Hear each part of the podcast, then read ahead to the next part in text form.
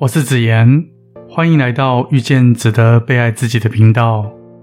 在这宇宙的无尽轮回之中，每一片叶子、每一丝风、每一个雨滴，都带着某种意义、某种讯息。在农历七月这个传统的鬼月，当然也不例外。它不仅是一个流传已久的月份，更是一面心灵的镜子。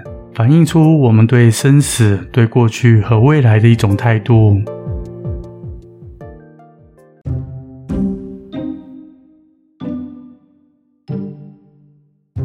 当夜幕低垂，走在道路上，可能让胆小的人感受到莫名的心慌和冷清。尤其来到了传说中的鬼月，似乎让这种诡异的气氛更加的浓烈。对于不了解的人来说，这是一个充满神秘和恐惧的月份，脑海中不时打转的都是一些有关于鬼魂、亡灵的故事和禁忌，让人的心情变得格外的不安。但从另外一个角度来看，鬼月事实上是一个特别的月份，更是一个值得让我们懂得感恩的时刻。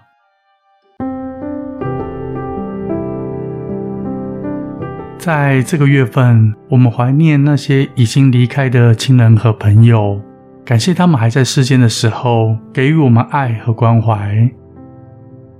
当我们缅怀那些已经离我们而去的长辈、亲人和朋友的同时，我们也应该反思自己的生命：我们是否真正的珍惜每一个时刻？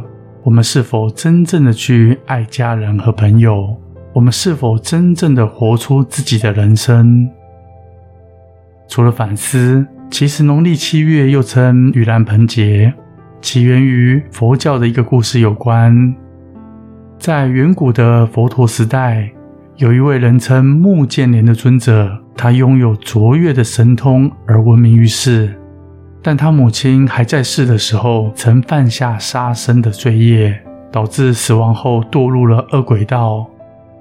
当时，这位穆建连运用天眼通观察，发现他的母亲在冥界变成了恶鬼，身体瘦弱，喉咙细如针管，可是肚子却大如水缸，皮骨相连，饱受折磨，日夜煎熬。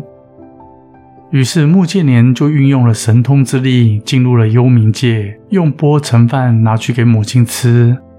母亲才刚伸手取饭，这个饭还来不及入口的时候，食物就化成了灰炭，根本无法进食。木犍连尊者眼看救母不成，就很沉痛的去请示释迦牟尼佛，寻求救度母亲的方法。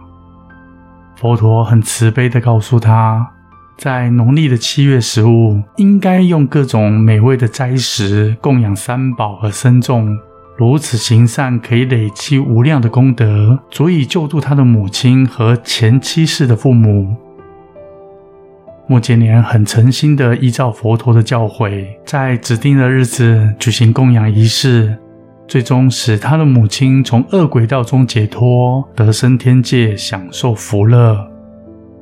佛陀在七月的盂兰盆节，更流传了一则报父母恩咒。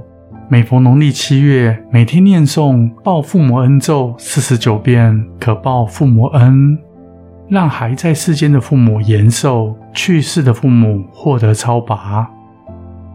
曾经有听众问，是否需要在最后的时候念诵回向文？其实不需要特别念诵回向文，这个咒语自然会回向给前世今生的父母受益，只需要恭敬的诵念。有关报父母恩咒，我放在下方的说明栏。鬼月并不是一个应该让人心生畏惧的月份，而是对生命的每个形态、生与死有了尊重和包容。农历七月又称孝亲月，宗教的慈悲容纳了一切有情众生，无论听众们与父母之间的恩情是深或是浅。我们都可以借由持咒报答他们的生育与养育之恩。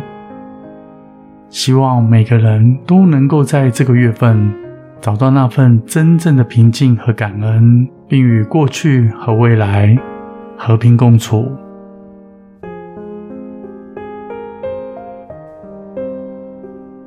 我是直言，很高兴是缘分牵引着你我在这里相遇。